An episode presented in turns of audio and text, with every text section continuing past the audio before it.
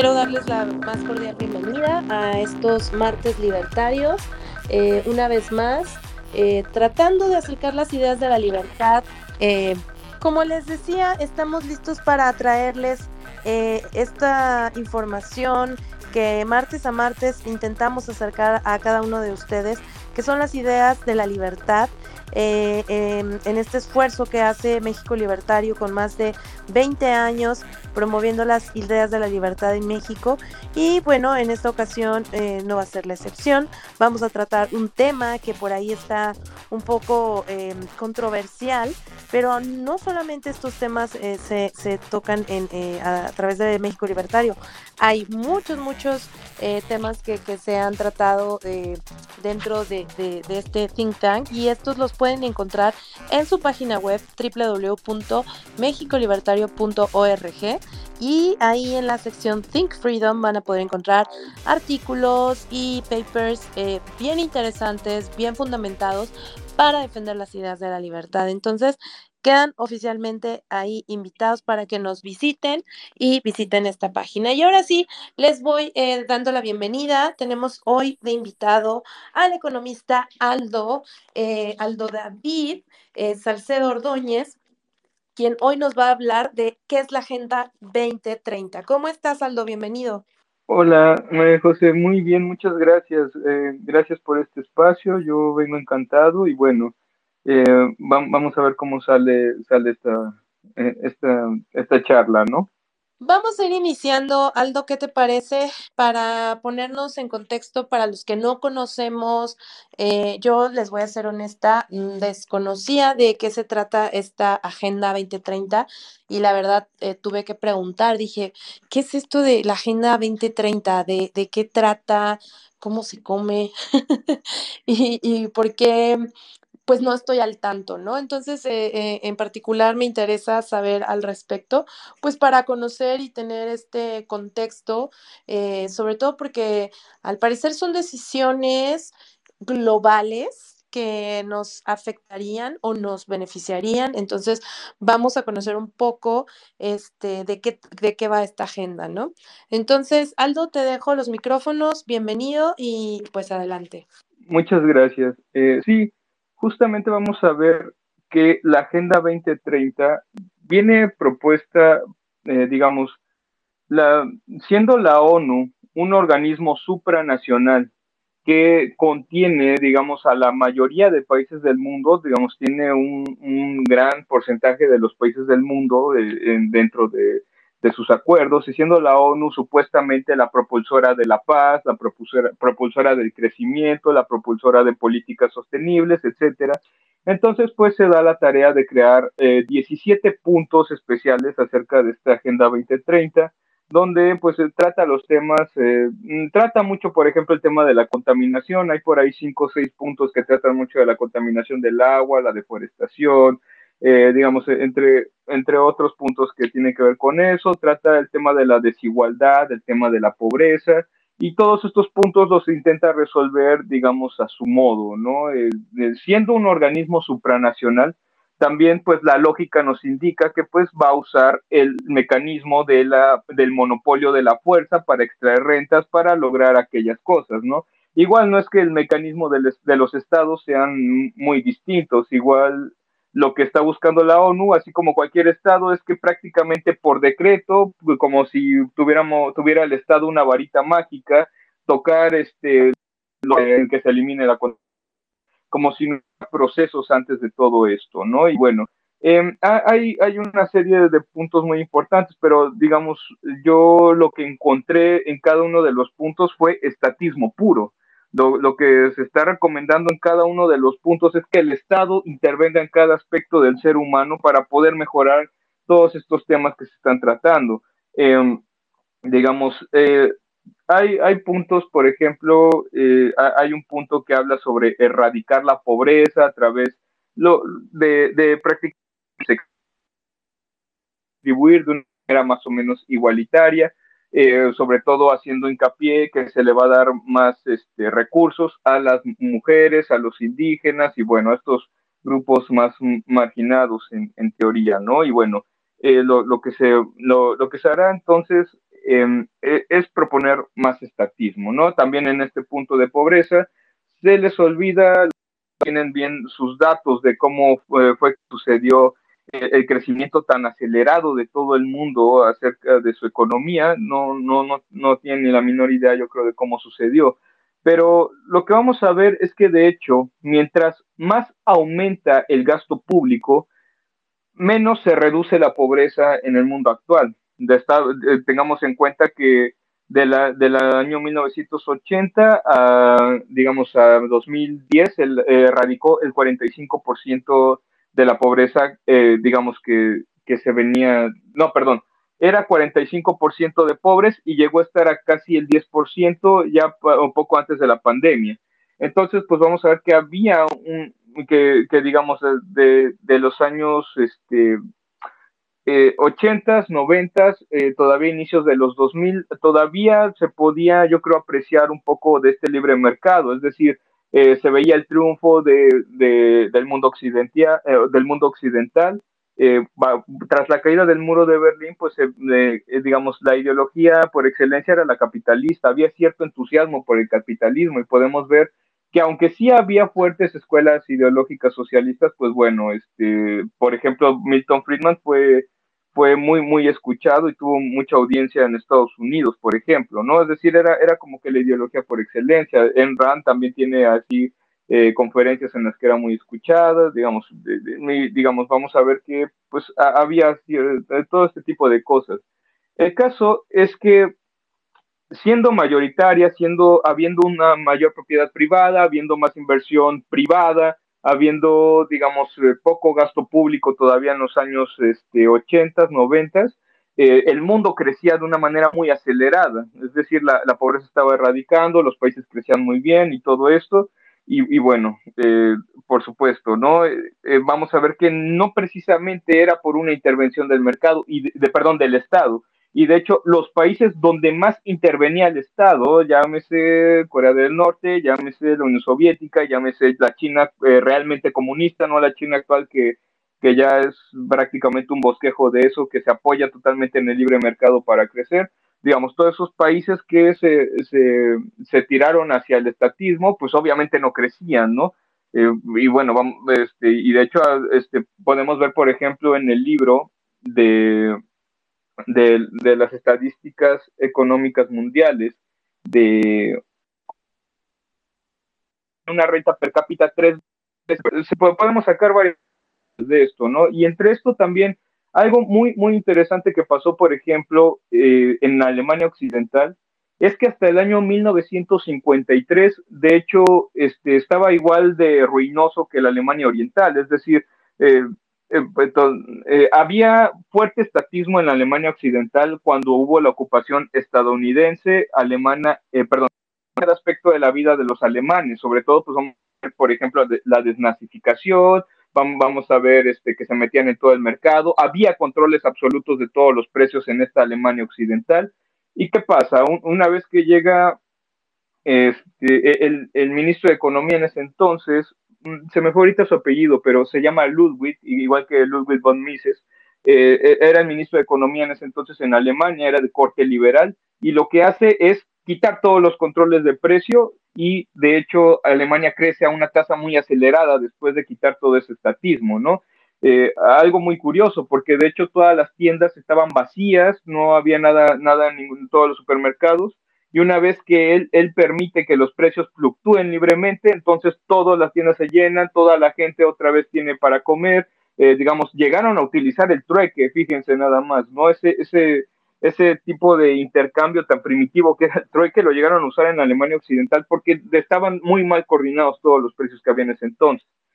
Eh, entonces, ¿a qué voy con todo esto? Lo, lo, que se ve entonces, por ejemplo, en el caso de Alemania Occidental es que quitando el estatismo, el país crece muchísimo.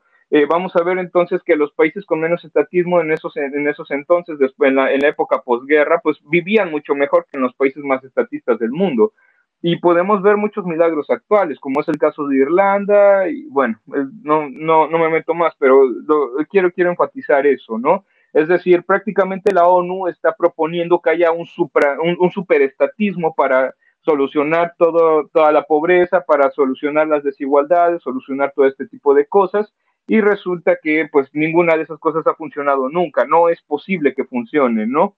Y bueno, entre otras cosas, pues vamos a ver, eh, por ejemplo, eh, bueno, eh, también hay, hay, incluso falacias en, en, todo este aspecto de la Agenda 2030, ¿no?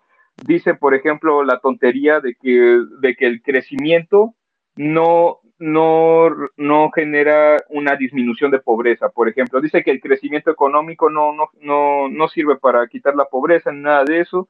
Y bueno, yo justamente en el artículo pongo listado de los 10 países con el mayor PIB per cápita y resulta que ninguno de esos países tiene a ninguna persona en, debajo de la línea de los dos dólares, que es como marca en pobreza extrema el Banco Mundial, ¿no? Siendo honestos, dos dólares aún sí es cierto que es demasiado poco, pero aún así, eh, digamos, no, no entra dentro de esa escala y países como todos los latinoamericanos prácticamente, pues sí tienen cierto grado de la población todavía en esas escalas, por ejemplo, ¿no? Entonces, que explique la ONU cómo es posible que estos países con un gran crecimiento económico erradicaron su pobreza, ¿no? Digamos, y contiene este tipo de falacias económicas. Yo no sé si realmente consultaron a algún economista o algo así, pero, o, o si los economistas desde plano eh, lo, que trataban de hacer era un panfleto en favor del Estado, como, como bien lo hacía Keynes en su época, no sé, pero el caso es que parece que hay muy mala información, eh, digamos, imagina, imagínense, alguien que lea eso, yo creo que pues va a pensar que el Estado es lo máximo y el Estado puede solucionar absolutamente cualquier problema. Entre otras cosas, por ejemplo, eh, digamos, como lo digo, quiere meterse en todo aspecto social. Eh, yo también encontré, por ejemplo, que dice que hay que empoderar a las mujeres, ¿no? Uno de, estos puntos y que hay que poner programas para que las mujeres, eh, para, para, eliminar las desigualdades con las mujeres y todo esto. Yo tengo los datos de cómo, eh, digamos, lo, los pongo ahí en el artículo, de cómo ha crecido el presupuesto que se destina hacia, hacia estas ayudas sociales a las mujeres. Y digamos, pasó de 7 mil millones en el año 2007 a, 100, a más de 100 mil millones en el año 2020.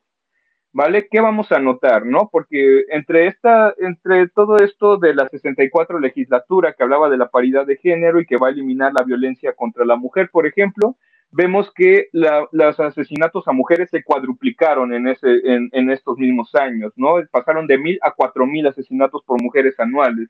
Entonces, pues bueno, yo, yo quiero saber en qué ayudaron al menos en la violencia y en la pobreza, pues vamos a ver que se pasó de 25 millones de mujeres pobres a 27 millones de mujeres pobres en, en, estos años, ¿no? Donde, donde se aplicaron este tipo de, de, ayudas sociales. Este, yo no digo que no es un problema, eh, eh, digamos, este, erradicar ciertos problemas de la mujer, pero ciertamente el Estado no es la solución, ¿no? Se ve ahí que el Estado no es la solución y, metió mano, metió mucho presupuesto y no solucionó ninguno de los problemas que decía que iba a resolver de las mujeres.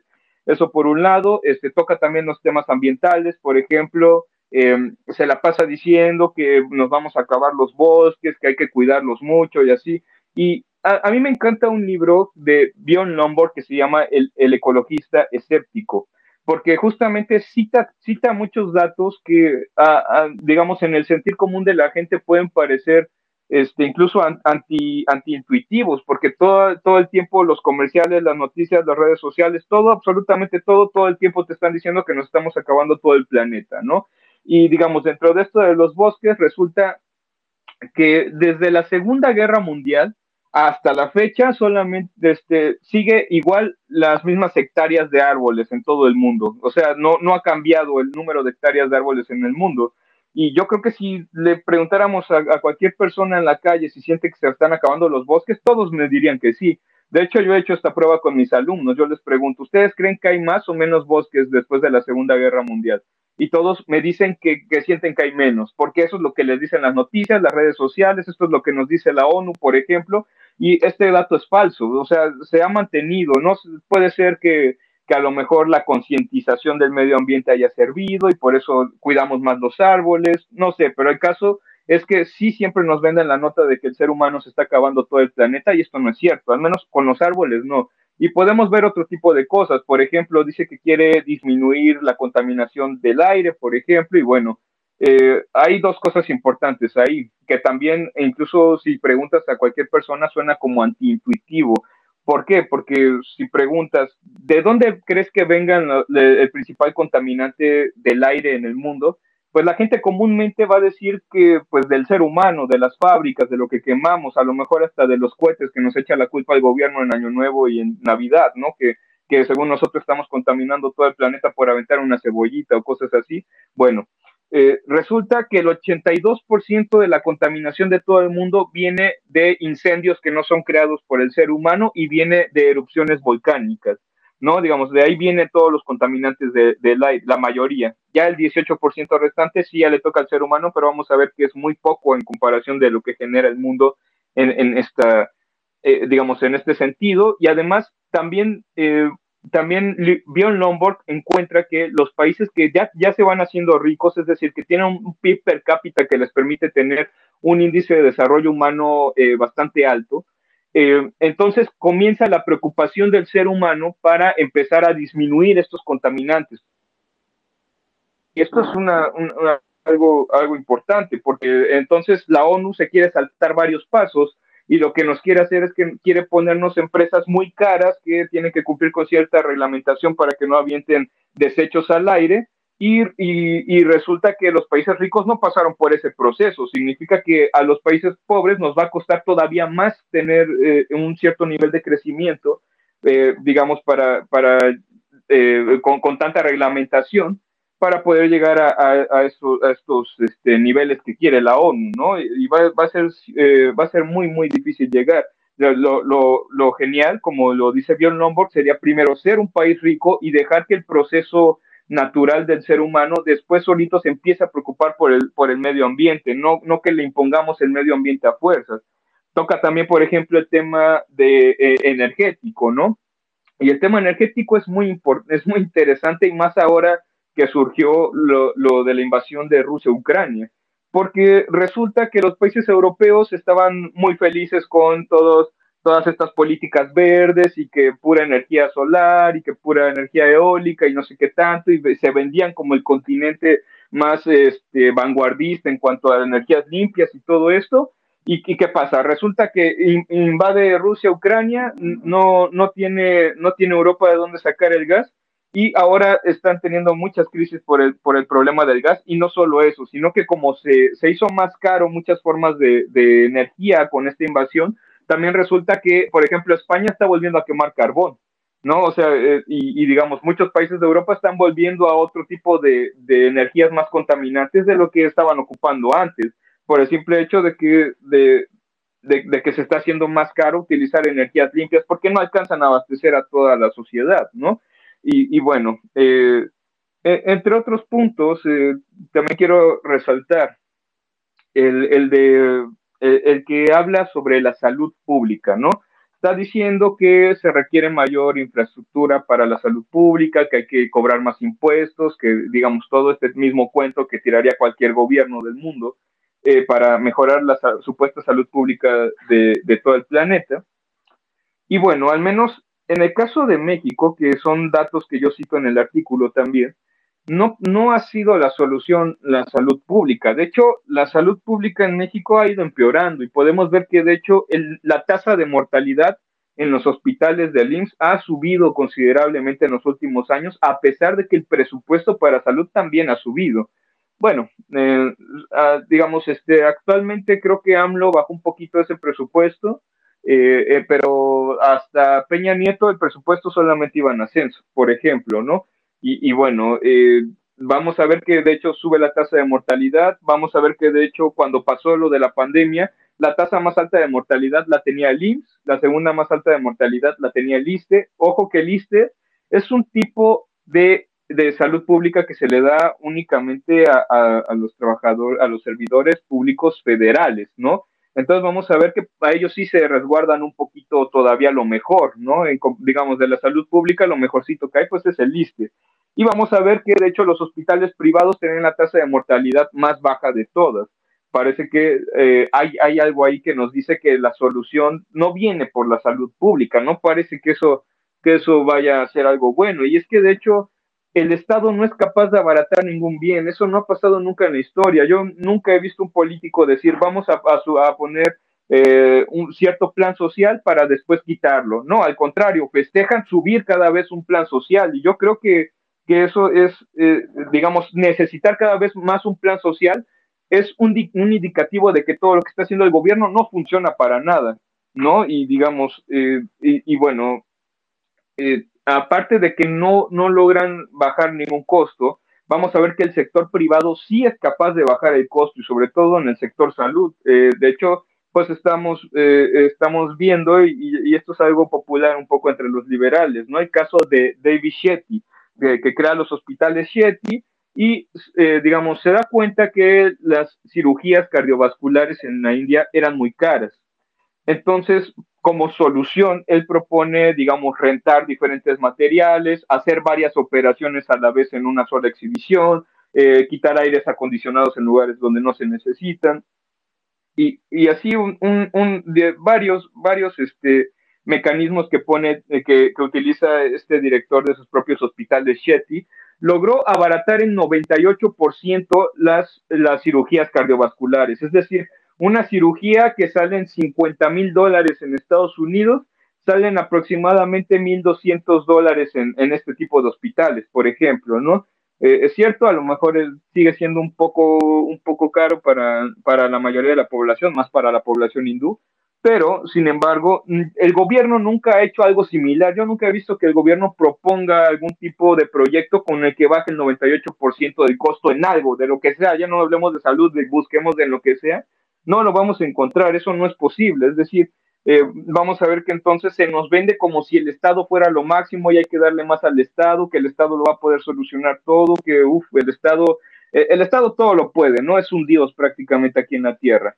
Eh, y como último punto, el tema de la educación, que también lo quiero tocar porque este, también, también se toca el tema en un video reciente de, del canal de México Libertario, del investigador Cánova en Venezuela investiga eh, dos, eh, dos, partes en, en, en, Venezuela, que es Petare y es eh, Montalbán de Carabobo, ¿no? Este, investiga estas dos partes que son dos zonas, las dos zonas más pobres de Venezuela, según sus palabras. y bueno, de, dentro de esta investigación que es en el sector salud, y de nuevo, digamos, este, hago, hago este hincapié o remarco que eh, sigo en el tema de que el Estado no es capaz de abaratar nada y que, y que el sector privado puede hacer las cosas de mucha mejor manera y de manera más barata. Eh, digamos, él descubre que cerca de un 50%, si no me acuerdo, estas, estas comunidades, a pesar de ser pobres, prefieren ir a pagar unas pocas monedas a unas escuelas este, de tipo privadas eh, digamos que si bien funcionan también como ayuda comunitaria, eh, digamos, eh, son, son totalmente privadas y este tipo de escuelas enseñan muy bien a los niños. Y como él lo dice, los padres al ver la educación de sus hijos no son tontos, ellos saben qué es lo que le conviene a sus hijos, ellos ven si su hijo está aprendiendo, ellos ven si su hijo está logrando realmente esos objetivos de aprendizaje. Entonces, lo, lo, que vamos a notar es que muchos padres, a pesar de tener la opción de meter a sus hijos en escuelas públicas en Venezuela, que, que, como sabemos en casi toda Latinoamérica la educación pública es un derecho, en vez de optar en meter a sus hijos para que los adoctrinen en la escuela, prefieren que vayan a aprender realmente con un instructor. ¿No? Y esto, y esto es algo impresionante, porque a, pesar de que es gratis, no van. No, bueno, gratis, este, sabemos que me refiero a, a que, a que no, no, lo, no lo pagan al instante, con eso me refiero a gratis porque nada es gratis en, en la vida, ¿no?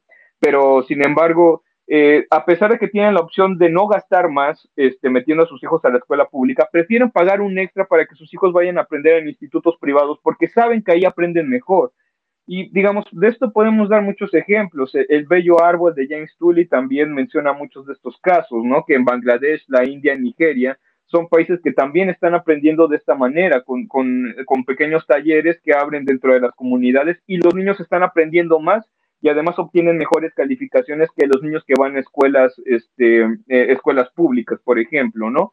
Y bueno, eh, aunado a esto, pues también quiero agregar, eh, de hecho, eh, bueno, yo como fanático del ajedrez, hay, hay una, la mejor ajedrecista de la historia se llamaba, se llamó Judith Polgar, sigue viva, claro, pero ya no está en el top, ¿no? Y, y, de, y vamos, ella eh, ella fue educada por sus padres, sus padres la educaron de manera privada y sus padres, este, siendo psicólogos, tenían la teoría de que si a un niño tú le enseñas desde muy pequeño disciplinadamente un, eh, digamos, al, al, algún laburo, algún, alguna técnica, alguna habilidad, desde muy chiquito, entonces lo puedes convertir en un experto. ¿No? Y, y, vaya, entonces convierten a Judith Polgar y, a sus, y sus hermanas también eran, eran muy buenas ajedrecistas, por ejemplo. Es decir, también la opción de educar en casa está latente, ¿no? Digamos, también es un tipo de opción y es un tipo de opción privada que es mucho mejor que mandar a los niños a la escuela. Siendo honestos, eh, hay que ver lo que se estudia en, la, en las escuelas públicas. ¿Qué se enseña? Se enseña la historia de quién? La historia del Estado. Si un niño va para músico, yo creo que le convendría más aprender la historia de la música, por ejemplo. Le enseñan, por ejemplo, las leyes de quién, las leyes del Estado, no las leyes de la comunidad, no las leyes de, de cualquier otra cosa, las leyes del Estado es lo que le enseñan al niño desde muy chiquito en la primaria. Le enseñan la geografía del Estado, digamos esto para tener así latente la presencia de un ente nacional, ¿no? De que el niño se sienta parte del Estado-nación, que le digan al niño, no, es que tú eres parte del Estado, mira, este eres tú, este es México, este... Y, resulta que cuando, que cuando eh, el niño hace contraste con los principales gobernantes de su país, resulta que ni siquiera puede pasar por la puerta principal, ¿no? En México tenemos este, eh, en el Palacio de Gobierno la puerta de honor, y el único que, es, que puede pasar ahí es el presidente. Y yo me pregunto, si uno de nosotros, cualquiera de nosotros, intenta pasar por esa puerta, ¿a poco no nos va a caer un balazo en la cabeza, cuando menos, no? Eh, digamos, eh, hay que ver este tipo de cosas. No, no somos todos parte del Estado, sino que, de hecho, la escuela te, te, te adoctrina a pensar que sí lo eres, para que, de hecho, seamos muy obedientes con el Estado. Y esto y, digamos, se pierden muchas horas, a mi parecer, de educación en la escuela, enseñándole al niño que es parte del Estado, en vez de enseñarle lo que de verdad le va a ser útil para que el niño gane, gane bien en la vida, que le vaya bien en la vida y todo esto, eh, no le va a servir de nada todo, todo lo que aprende del Estado para manipular, vaya, ¿no? Entonces, este, bueno, estos serían así como que los puntos principales. Ya para finalizar mi intervención, ya nada más un punto súper rápido, decir que eh, la cumbre de Davos o el Foro Económico Internacional también estaba presente, ¿no? También, eh, también estuvo presente en la firma de la Agenda 2030 y sin consultar a nadie se pusieron de acuerdo en que esto lo iban a implementar a todos los países del mundo. Qué cosa tan rara, ¿no? Un, un, organismo que supone que no tiene que ver nada gubernamental con un organismo supranacional, se juntan y firman que va a ser un acuerdo para que ese es un objetivo para todo el mundo. Y aquí va lo más interesante. Si vemos el video del Foro Económico Internacional, eh, digamos, este, sobre la Agenda 2030, lo pueden buscar en YouTube, lo pueden consultar si así lo quieren, van a notar que hay un apartado entre los puntos donde el Foro Económico Internacional dice, nadie va a tener nada y aún así van a ser felices. O sea, lo que está diciendo es que todo va a ser propiedad pública y lo que nos van a vender es felicidad. Todo el mundo va a ser feliz, aunque no va a tener nada, porque todo lo vamos a poder rentar y los drones nos van a llevar todo. Qué mundo más maravilloso, una utopía comunista que, que lleva vendiendo Marx tantos años y nada más no se puede, ¿no? Y ahora el Foro Económico Mundial es, es lo que prácticamente nos está diciendo hoy por hoy, ¿no? Y bueno, este, con esto, con esto finalizo mi, mi primera intervención. Perdón si me alargue mucho. No, hombre, ¿cuál perdón? O sea, está buenísimo todo lo que nos hablaste. Como les dije en un inicio, yo desconocía sobre esta agenda, pensé que incluso era un tema de los conspiranoicos que les llaman, em, porque lamentablemente mucha gente que pues le tira mucho a la comunidad LGBT y tal, eh, hablaban mucho de esta agenda 2030, ¿no? Porque automáticamente todo lo que sea Mm, temas de libertades individuales lo asocian como que es algo marxista. Entonces, eh, pues bueno saber que también la parte de, de, cómo están manipulando este tema de libertades individuales hacia, hacia un estatismo y qué peligroso esto que nos compartes, ¿eh? O sea, definitivamente eh, esta utopía que, que, que, mencionas que tanto buscó eh, socialismo tras socialismo y mm, tantas vidas se ha cargado, ahora lo quieren implementar con políticas públicas para el mundo, ¿no? O sea, ¿qué tal si tú si quieres tener tu propiedad privada? ¿Qué tal si tú si deseas eh, que se respete tu vida, tu libertad? No quieres estar, digamos, esa igualdad igual que los demás. O sea, ¿qué va a pasar con esa gente? ¿Los van a excluir? ¿Los van a asesinar como siempre lo hacen los socialistas? ¿Qué va a pasar, no?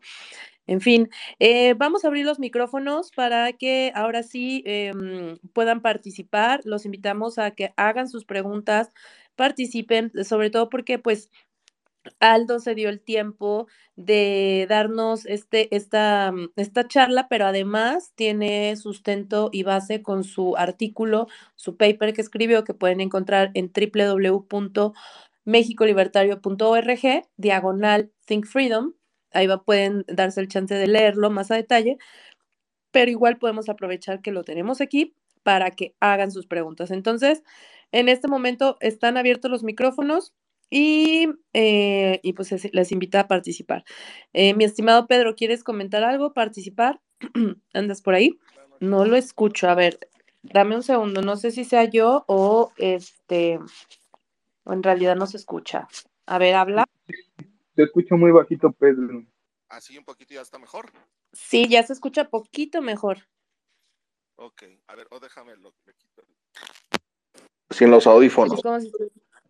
Ándale, exacto, así me eh, bien. Excelente. Este, mi estimado Aldo, fíjate, eh, me pasó lo mismo que a Majo. Eh, siempre que hablan, hablaban del nuevo orden mundial, se me hacía como una serie de Netflix o algo conspiranoico.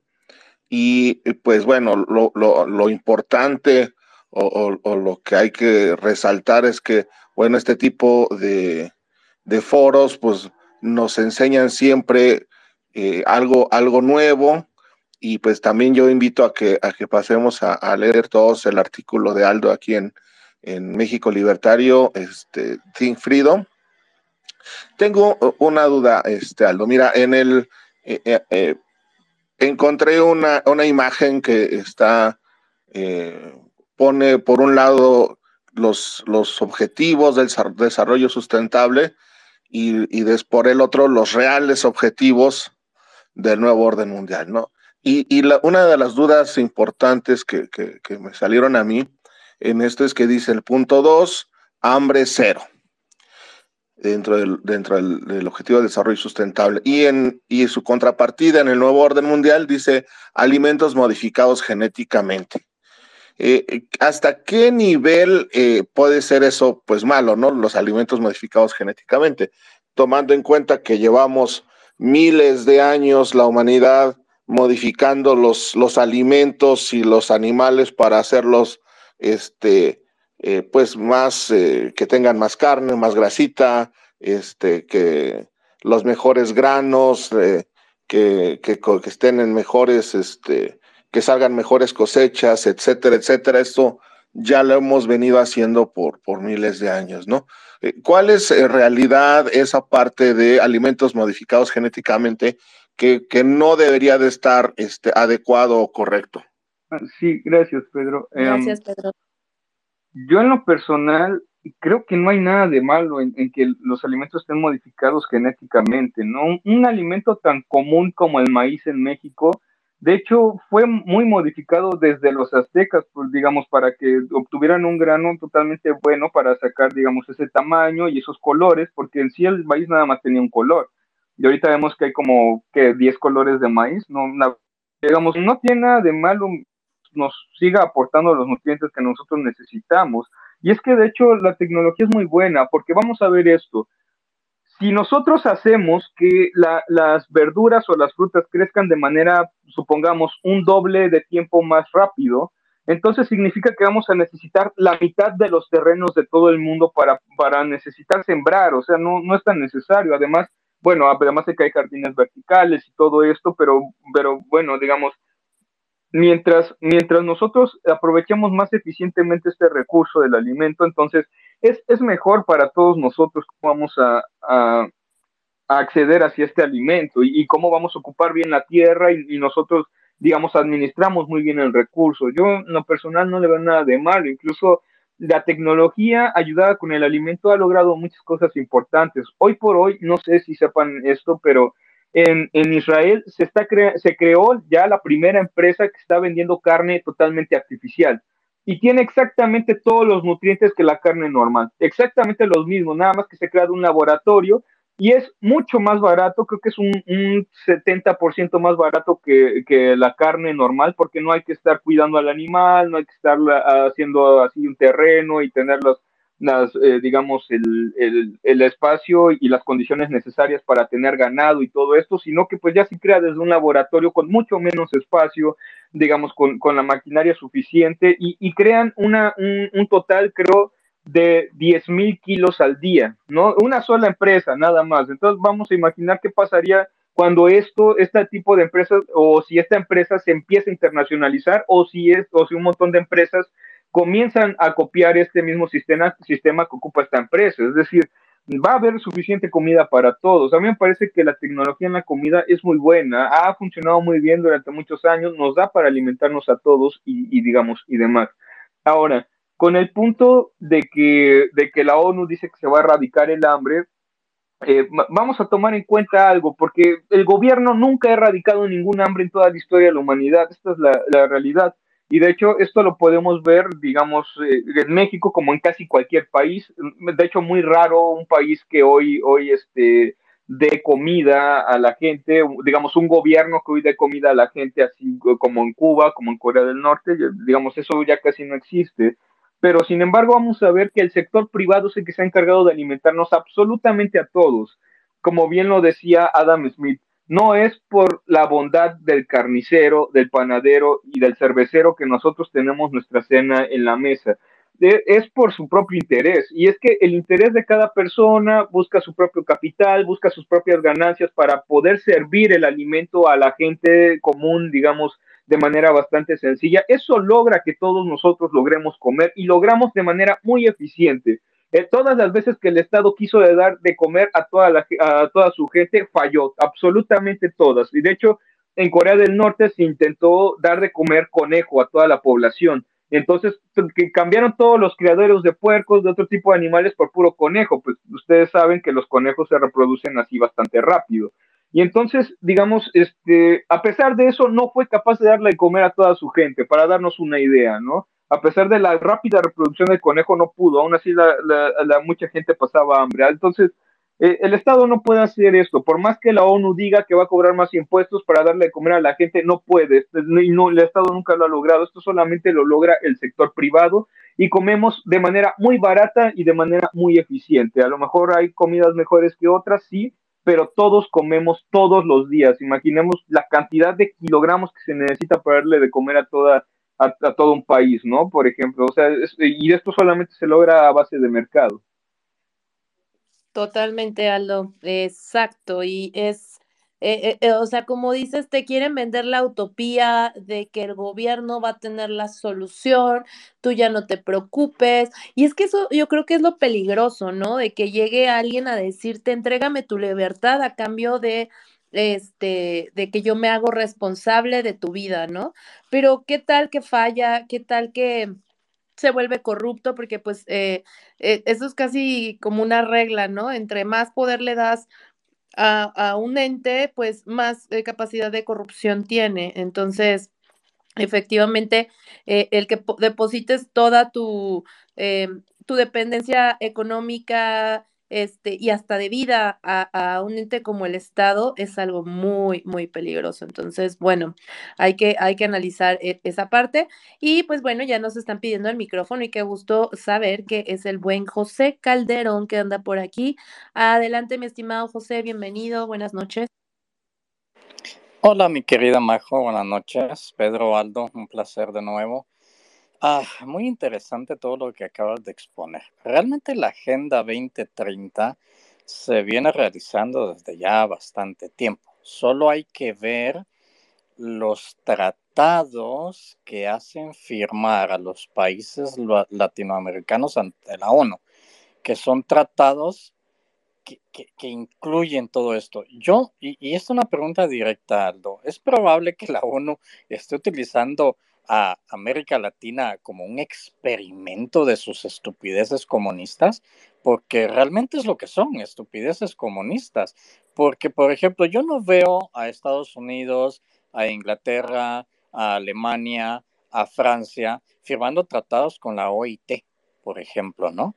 O, todos estos tipos de tratados que tratan de imponerle a Latinoamérica y los cuales básicamente es una utopía lo que piensan hacer. El otro día leía un tratado que se firmó en, mi país, en donde, eh, que es para proteger a los pueblos indígenas, y, literalmente el tratado dice, porque estos individuos son incapaces e incompetentes para poder desarrollarse a sí mismos, por lo cual eh, eh, el Estado tiene que preservar esa cultura, etcétera, etcétera. O sea, eh, y, se, aferran a este tipo de tratados para exigir, entre comillas, derechos y lo único que, están, que les están brindando son privilegios a costa de lo que pagamos el resto de, ciudadanos, ¿no? Entonces, ah, al final eh, el, ingeniero Manuel Ayau decía, o sea, la ONU, lo quieran aceptar o no, es un ente, aparte de ser supranacional, es un ente totalmente comunista, en donde países como Venezuela, Cuba, Rusia, China y, otros tantos eh, son los que tienen la, palabra. Solo hay que ver quién es el, el secretario general de la ONU, ¿no? Que es el, eh, que fue presidente de la Internacional Socialista. Así que ahí creo que nos dice mucho de, del por qué eh, la ONU está actuando de esta manera y está tratando de, mantener vivo al socialismo y al comunismo. Exacto, totalmente. Adelante, Aldo.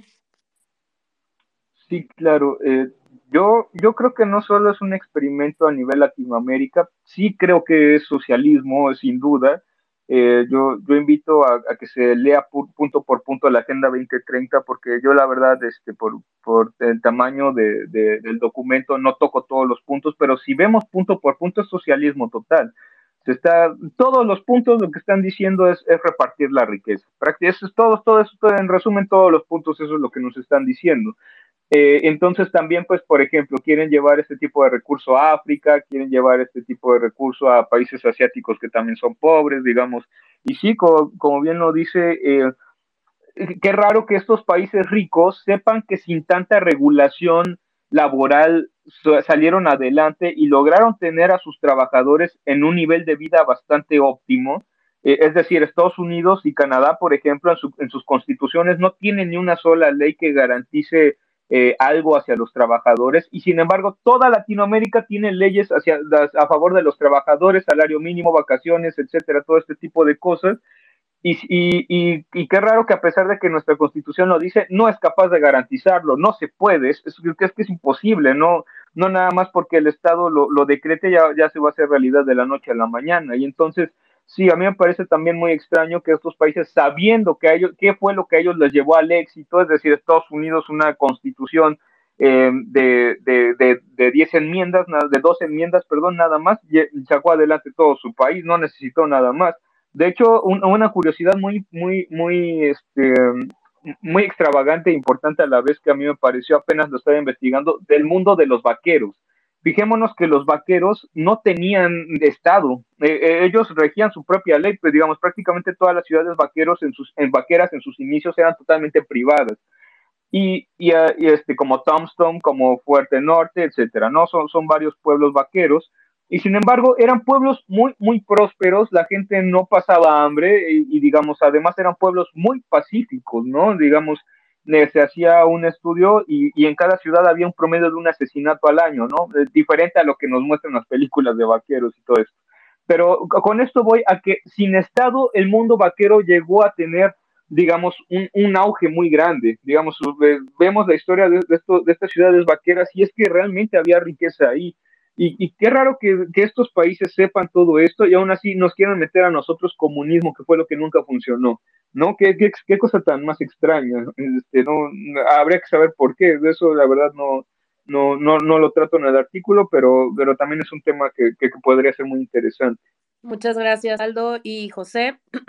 y pues definitivamente tenemos frente a nosotros una vez más un intento de querer pues dormir a la gente bajo un discurso pseudo buenista en el que el Estado viene a resolvernos la vida, pero en realidad lo que vienen es por la libertad de los individuos, la libertad de decidir, la libertad de poder elegir. Entonces, em, pues creo que es, e, es menester, como dicen muchos, em, ponernos a investigar acerca de esta agenda, eh, cuestionar de dónde vienen. Eh, definitivamente, eso yo lo había notado también, el que el, ¿cómo se llama? El presidente o el vicepresidente de, la, de la ONU, e, este, estuvo afiliado a, la Internacional Socialista, ¿no? Entonces, ese tipo de, de, vínculos no son como nada más porque sí. Em, y efectivamente que, que, que países como Venezuela, Cuba y todo esto pertenezcan a este organismo y que hemos visto que este organismo en realidad no, no da algún resultado positivo y mucho menos para los países este, en desarrollo como muchos de Latinoamérica, ¿no? Y de hecho lo que decía José es interesante. Em, qué chistoso que, por ejemplo, países como Reino Unido, eh, la, eh, eh, por ejemplo, en el tema de COVID, cuestiones que tenían que ver con em, ¿cómo, cómo le llamaban estos comunicados o alertas este, sanitarias, por ejemplo, de la OMS? O, de, o, también cuando hay de comunicados de la ONU, no los toman como, una, como un imperativo, sino como una sugerencia, ¿no? Como de, pero aún así ellos tienen eh, como países sus propias eh, formas de, de, tomar las decisiones, no basándose eh, única o exclusivamente en lo que dictan estos organismos. Y en cambio, vemos que, por ejemplo, en México, un López Gatel todo el tiempo mencionaba que eh, se, basaba en lo que decía la OMS y que incluso hasta lo, lo le dieron algún reconocimiento, tal cual, por ser un, obediente de, de, estos organismos. Entonces, por algo será, ¿no? De que de los países que son de primer mundo, definitivamente no siguen al pie de la regla lo, que dictan estos organismos y lamentablemente en Latinoamérica seguimos pues bien dormidos en ese aspecto, ¿no? No sé qué opinas, Aldo. no, sí, claro, eh, digamos esto. Sí, sí, claro, ¿no? queda claro que, bueno, incluso este tema de la OMS es importante, es interesante ver cómo eh, cuando China decía que el COVID-19 no era un virus peligroso, que era un virus este, que se podía controlar, que no era mortal y todo esto, y la OMS amparó a, China, ¿no? ¿Qué, ¿Qué, cosa tan extraña. Y es que parece que por ahí entre el director de la OMS también hay algunos acuerdos turbios con la China, porque eh, permitió eh, digamos, eh, entre, entre los estatutos de la OMS se permitió que la medicina tradicional china, que no está demostrada científicamente que funcione, se permitió que como, como, como medicina autorizada o medicina recomendada por parte de la OMS, ¿no? Entonces, qué casualidad que cuando China dice que no es un virus, peligroso, que es un virus que se puede contener, la OMS lo secunda y le dice que sí es cierto, que, que no, que no nos preocupemos todos los demás países del mundo, que todo está controlado y, y no, no hay peligro mayor, ¿no? Entonces, eh, entonces van de repente todos los gobernantes del mundo eh, haciendo una falacia de autoridad, diciendo que porque lo dijo la OMS, entonces la OMS es lo máximo y entonces hay que seguir todos los estatutos que nos dijo la OMS, como cerrar todos los comercios, cerrar todas las calles y todo este tipo de cosas. De hecho, eh, mi ley habla mucho de cómo Argentina fue el que más siguió al pie de la letra todas las recomendaciones de la OMS y cómo fue uno de los más afectados durante la pandemia, ¿no? Eh, digamos, lejos de utilizar un método que ayudara a hacer un testeo masivo, que era lo que realmente se vio que funcionaba en todo el mundo. Entonces, este, sí, claro, esto, esto es interesante y siempre es eh, interesante ver este, este tipo de escenarios y, ver por ahí qué es lo que siempre hay detrás, ¿no? Eh, ¿no? Como que siempre por algo son las cosas, ¿no? no De repente resulta que si te metes a investigar la vida personal de cada dirigente, resulta que nada es casualidad, ¿no? Em, y, y, bueno, además, este, dentro de lo mismo, pues también está la hipocresía, porque mm, dejando de lado la, que López Gatel nos dijera que no teníamos que usar cubrebocas y ya después salió con que siempre sí.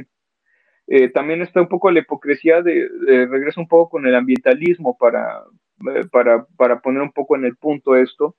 Qué raro que se hable tanto del medio ambiente como nunca y que la OMS lo defienda como nunca, es decir, invitó a varios líderes comunistas a hablar de, de, de, medio ambiente como a, Castro, ¿no? Y, a, muchos otros líderes. Y, y qué casualidad que cuando se juntan en el Cairo hace poquitos años, 800 jets privados llegaron a reunirse.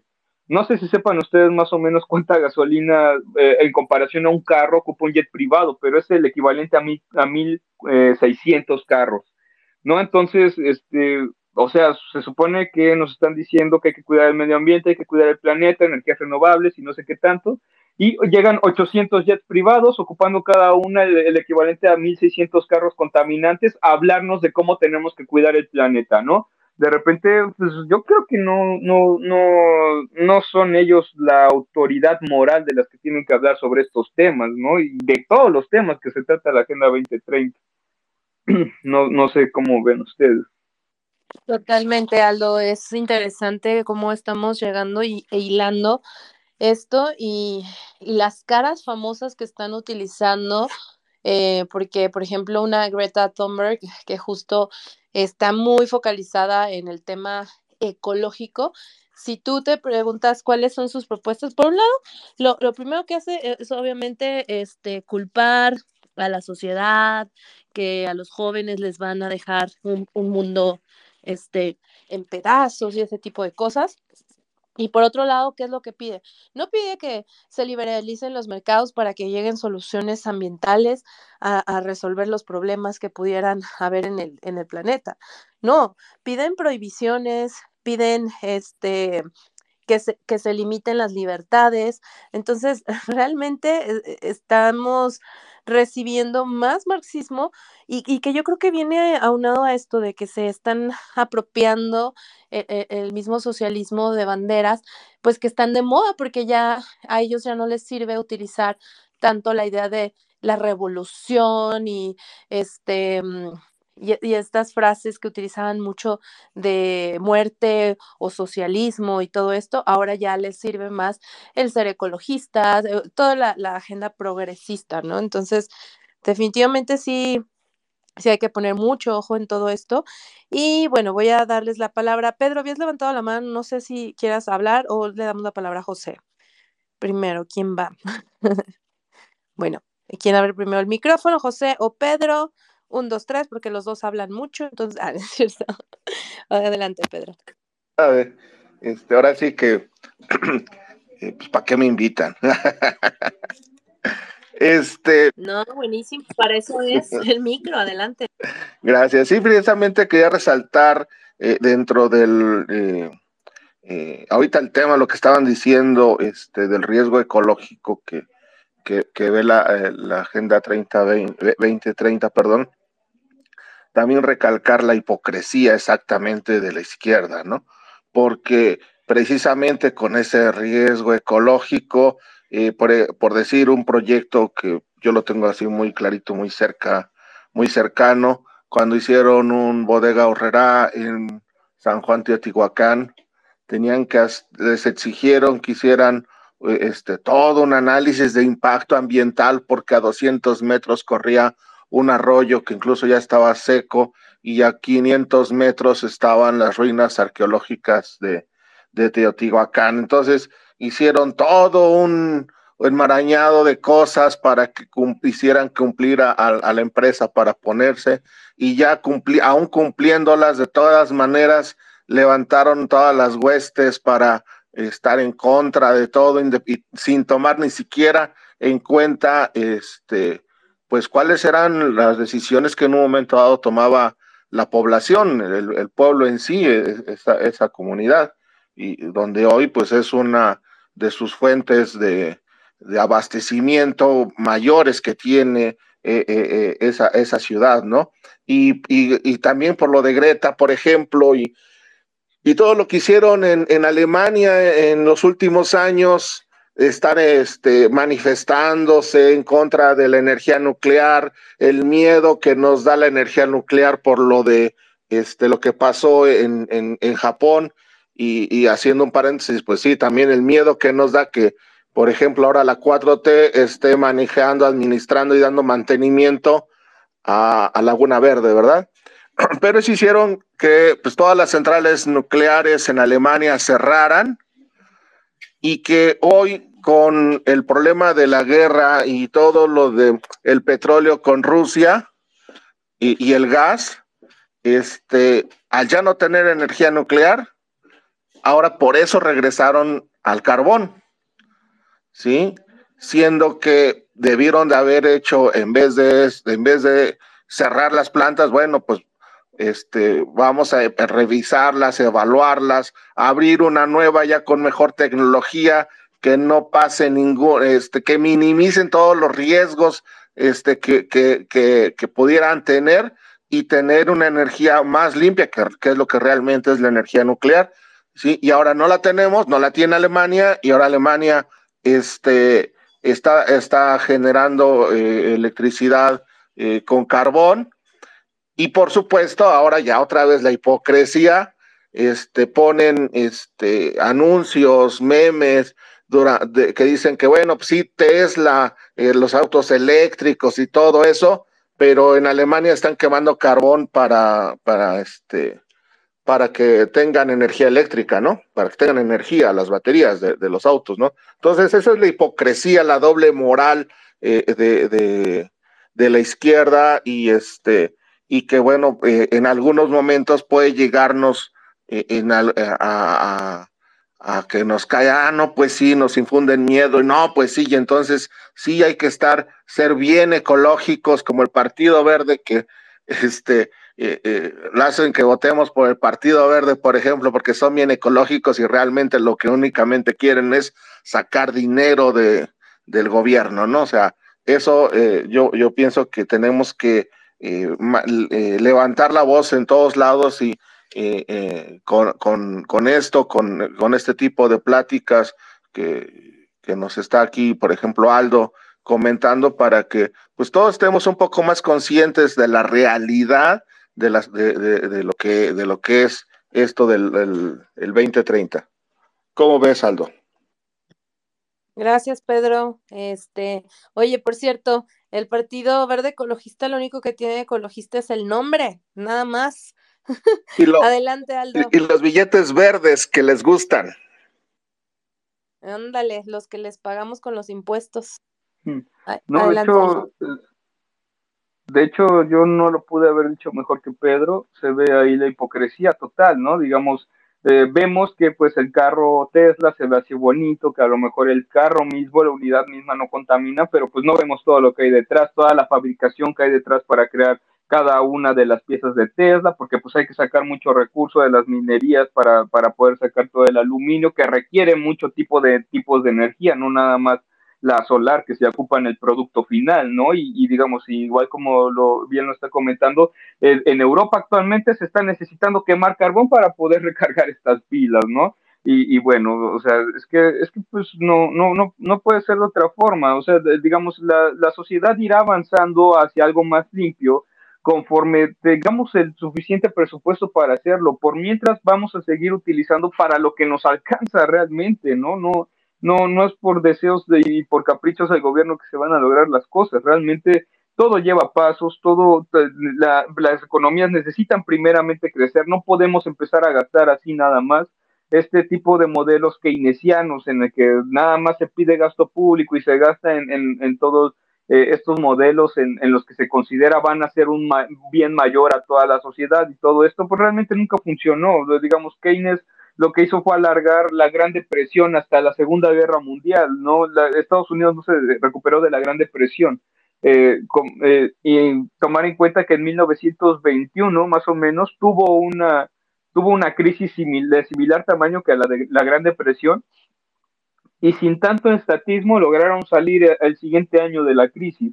Y y con el New Deal de, de Franklin Roosevelt y todo esto, co comenzaron a poner políticas estatistas y tardaron mucho más alargando la crisis, ¿no? Por poner un ejemplo, o sea, es, que, es que simplemente todo lo que hace el Estado no funciona. Es, es así de simple, no, no, no, no porque quieran acelerar los, los, procesos y todo esto, significa que se van a lograr al siguiente día, por más, digamos, y además hay, hay, que tomar en cuenta también, eh, eh, también en el libro de Bjorn Lomborg, en, este libro del ecologista escéptico, que, que utilizo muchas, muchas referencias de su libro para el artículo, también toma en cuenta que, eh, digamos, dice que incluso la quema de carbón va a aumentar. Esos son sus pronósticos. No, no va a, disminuir todavía la energía a base de carbón, sino que va a aumentar porque simplemente no alcanza para otra cosa.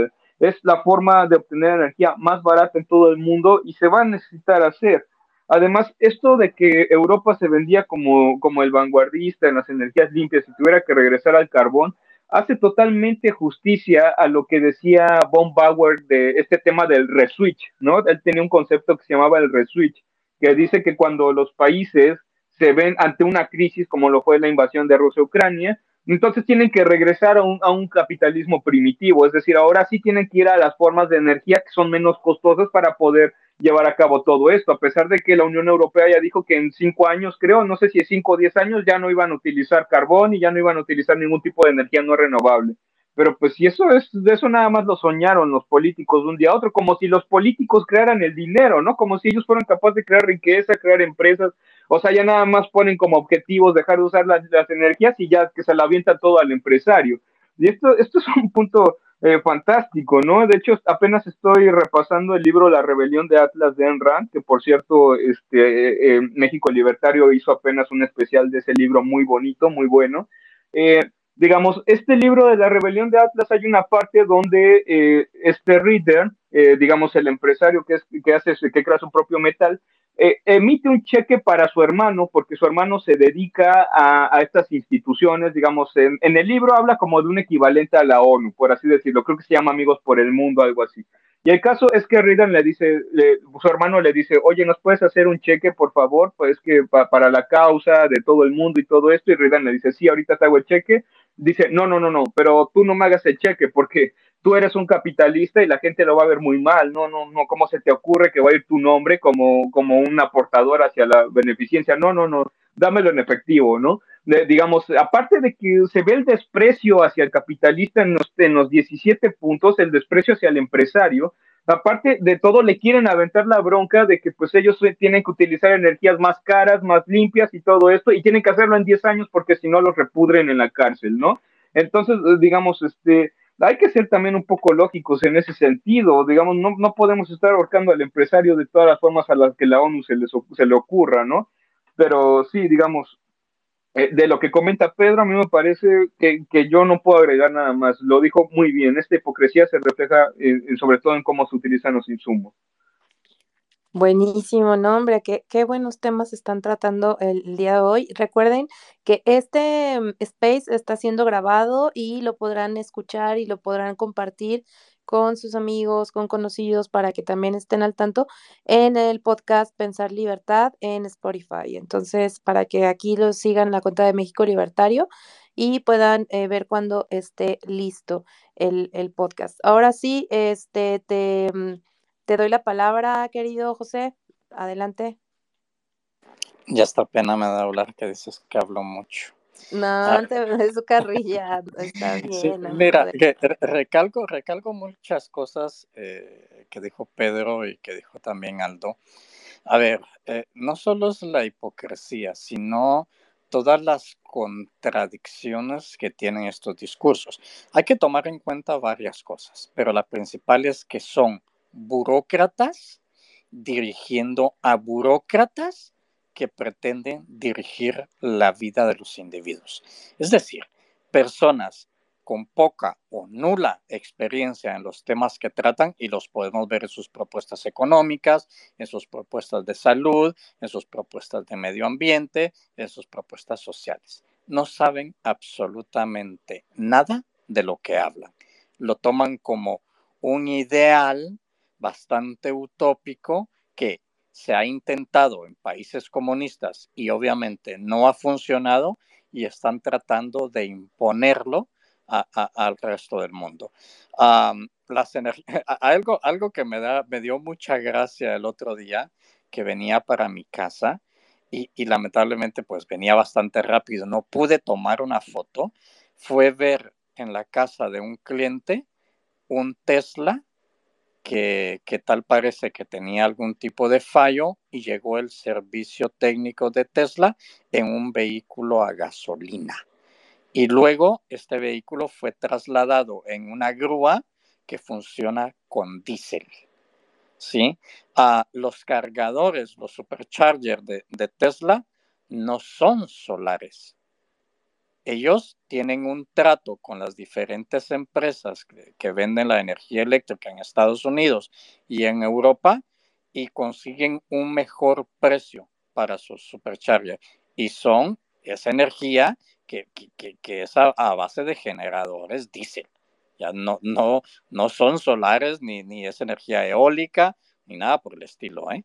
Entonces, eh, luego que lo mencionó Aldo, pues claro, hay que explotar el aluminio. Ese aluminio se tiene que fundir a, más de 500 grados. Eso no puedes hacerlo con energía solar. O sea, desconozco realmente cuál es el tipo de energía que están utilizando para fundirlo, pero definitivamente no es ningún tipo de energía limpia.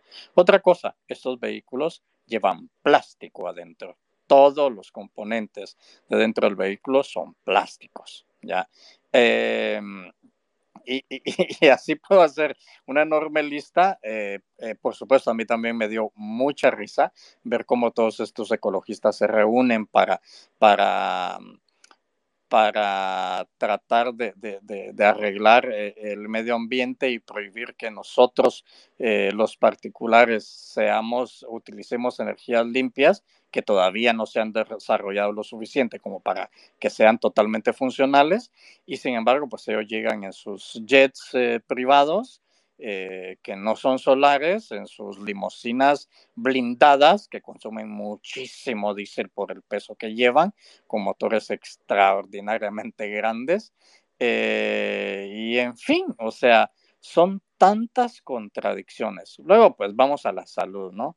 Por supuesto que el director de la OMS tenía tratos con China y China necesitaba que no se declarara pandemia porque estaban justo entrando en el año nuevo chino y pues la economía se les venía abajo, ¿no? Y como China es un país comunista que, que, que, necesita eh, precisamente de ese movimiento de capital para poder seguir manteniendo este eh, comunismo mágico, pues no querían que eso les afectara. Al final, pues nos dieron en, en la torre a todos, ¿no? Um, ¿Qué sucede? Eh, yo vi eh, durante la pandemia, y eso lo he comentado muchas veces, yo estoy en un estado en donde, eh, eh, por lo menos en, el condado, a la parroquia en la que yo vivo, no hubieron restricciones severas, o sea, nosotros pudimos seguir trabajando, seguirnos moviendo y no hubo restricciones. ¿Por qué? Porque la gente acá dijo, no, esto que están pretendiendo hacer es inconstitucional. Ustedes no pueden obligarnos a nosotros ni a usar mascarilla ni a quedarnos en casa. No pueden. Y el gobernador se vio en la obligación de únicamente dejar esto como una recomendación y, y bueno, aquí estamos y, y, y, es uno de los estados que menos fue golpeado por la pandemia. Eh, al final, pues es una responsabilidad individual. Y eso es otro punto muy importante hay muchas personas que por no querer hacerse responsables de sus propias vidas, están dejándole esa responsabilidad a un Estado incompetente, irresponsable, ladrón, corrupto, que jamás se va a preocupar por la vida de nadie, únicamente por la de ellos y sus compinches. Mientras más se vayan los individuos o mientras más pidan estatismo, menos libertad van a tener.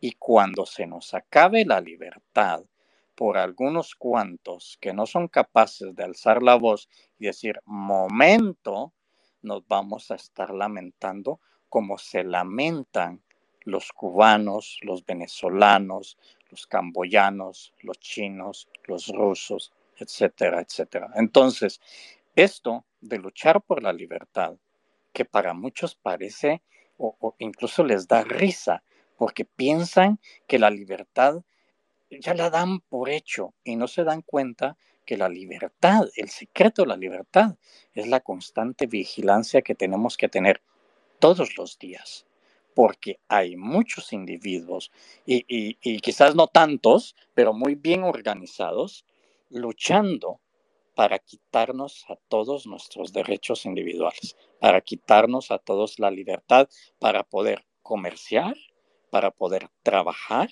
para nuestros cuidados de salud, para pagar nuestros servicios, para elegir los mejores servicios para nuestra vida, porque en algún momento, con toda esta agenda del 2030, lo que van a hacer es prohibir que nosotros podamos elegir un servicio digno, un servicio adecuado para podernos atender, ya sea en salud o en lo que se nos dé la gana, y se nos va a obligar ir a estos consultorios en donde prácticamente la gente va a morir. Entonces, eh, hay que prestar atención y, hay que seguir alzando la voz y diciendo basta y tratar de detenerlos en la medida que podamos antes de que perdamos todo lo valioso e importante que tenemos. Y sobre todo esta libertad que es tan endeble. ¿eh? Muchas gracias, José. Efectivamente, sabemos que, dicen que no valoramos la libertad hasta que la perdemos, ¿no? Entonces, eh, pues sí, eh, muy, muy acertadas tus palabras. Aldo, no sé si quieras comentar algo a lo que aportó José o si no, nos vamos rapidito con mm, varios anuncios que les tengo que decir. Eh, Aldo, coméntame, eh, ¿quieres eh, aportar algo o nos vamos a, lo que sí? simplemente una, una, cosa muy rápida sobre, sobre lo, lo, que comenta José acerca de que pues nos venden prácticamente esta dicotomía, ¿no? O, quieres seguridad o quieres libertad y que si quieres seguridad entonces tienes que ser ciego ante el Estado y, y, y, digamos, este tipo de cosas. Y bueno, esta es una falsa dicotomía, ¿no? A final de cuentas, lo que están haciendo es eh, el ser, eh, digamos, los individuos, como lo dice Hayek en su libro Fundamentos de la Libertad, dice, el individuo sí tiende a quitarse la culpa de encima. Y entonces, para no decir que ellos son los responsables eh, o, uno mismo es el responsable, mejor pasamos la responsabilidad a una responsabilidad colectiva. Siendo honestos, una responsabilidad colectiva no es culpa de nadie. O sea, si decimos que la causa de la pobreza de México es de, la culpa de todo el colectivo de México, pues suena muy abstracto, puede ser cualquiera, puede ser ciertos sectores, pueden ser, si son todos los sectores, pues entonces todos nos echamos la culpa y ya listo, entonces todos, todos pagamos eh, el precio, ¿no? Y, pero no existe entonces una responsabilidad individual, y eso es lo que dice Hayek, la única responsabilidad que puede existir realmente es la responsabilidad individual, no la colectiva. La colectiva no es responsabilidad real porque simplemente le echas la culpa al otro, no le echas la culpa al colectivo, pero no es tu culpa, nunca es tu culpa. Y como bien lo dice em, eh, José, realmente ese tema durante la pandemia, pues sí era un tema de cuidarnos eh, nosotros, era, un era una responsabilidad personal que tratar de cuidarnos no, no había por qué echar la culpa al otro, no, no había por qué sacrificar nuestra libertad a cambio de la supuesta seguridad que nos ofrecía el gobierno, esto, esto no se puede, ¿no? O es una o es la otra, entonces yo creo que sí, como bien dice José, hay que abogar por la libertad, simplemente eso. Buenísimo, pues ahí estuvo, muchísimas gracias Aldo. Y bueno, antes de ir cerrando, les voy a compartir primero que mañana tenemos una charla súper interesante. Tenemos invitada a la gran Antonella Martí. Ella es eh, referente de las ideas de la libertad, es politóloga y sobre todo el tema va a estar muy bueno. Se va a hablar sobre el tema de las mujeres en el liberalismo, las mujeres y la libertad eh, em, para poder elegir em, este, suceso que se está dando mundialmente en que las mujeres eh, están produciendo su propio dinero eh, y que pues se, se han viralizado algunos videos por ahí en que dicen que las mujeres independientes y libres pues no, no son atractivas y, varias falacias que por ahí están sonando. Entonces, eh, no se pierdan eh, mañana este Twitter Space a través de la cuenta de Feminismo Original, así lo pueden encontrar, que reivindica al feminismo liberal, que también necesitamos que más mujeres se acerquen al liberalismo, que más mujeres defiendan la libertad. Entonces, esta va a ser una gran oportunidad con eh, invitada de lujo. Por otro lado, también eh, hay un concurso eh, de la rebelión de Atlas, que por cierto, pues ahorita que mencionaban a Ayn Rand, el próximo primero de febrero y se empiezan a recibir eh, trabajos. Es un concurso de ensayos de la rebelión, rebelión de Atlas para jóvenes hasta los 36 años en español o portugués y es organizado por el Ayn Rand Latam abierto desde el primero de febrero hasta el 28 de febrero. Entonces, pues ya saben, ahí para que manden sus ensayos y puedan participar. También avisarles que ya regresamos a los conversatorios presenciales y se viene eh, el siguiente, el jueves 2 de febrero, va a ser entrada libre, es presencial con el maestro Rafael Ramírez de Alba, profesor de la IPADE Business School, y estará de moderador Eduardo Méndez. Eh, va a ser en el Liberca, en Alternative High School. Em, es en Arequipa, número 675, en Colonia Lindavista Sur, GAM, en Ciudad de México. Eh, y pues bueno, ya saben, eh, aparten el jueves 2 de febrero a las 6 de la tarde. Ahí tienen los anuncios parroquiales y pues para que tengan opciones y alternativas para que puedan seguir nutriendo lo, lo, el único recurso inagotable de este mundo que es la mente humana. Sigan nutriendo ese, ese lugar en donde puede existir múltiples posibilidades para las soluciones de nuestro mundo, que es la mente. Y entre más la nutrimos, más este, podemos ampliar eh, estas posibilidades. Entonces, pues agradecerles a todos los que estuvieron eh, escuchando. Aldo, muchísimas gracias por, por tu por tu exposición, por todo lo que nos compartiste. ¿Quieres eh, dar algún tipo de aviso, compartir tus redes sociales, algo, Aldo, antes de despedirnos? Eh, no, muchas gracias, solamente agradecer a todos los que estuvieron aquí, eh, desear una linda noche y, bueno, los invito a leer el artículo, agradecer a Somos Innovación y, pues bueno, a México Libertario porque esto fuera posible. Eh, bueno, recientemente, recientemente estoy abriendo un pequeño proyecto en TikTok, ¿no? Este, no nunca había usado esa red social hasta apenas Estoy como Aldo Salcedo, por si a alguien le interesa, pues subo por ahí algunos fragmentos o resúmenes de varios libros que voy recogiendo, digamos, por, por si a alguien le interesa, ¿no? Sería todo. Muchas gracias. Perfecto, pues ahí sigan a, Aldo para que eh, pues se sigan documentando y pues de nuevo agradecerles su participación Pedro, José, que tengan una excelente noche y recuerden que el futuro es libertario. Nos escuchamos la próxima semana en otro martes libertario. Que pasen una bella noche. Hasta luego.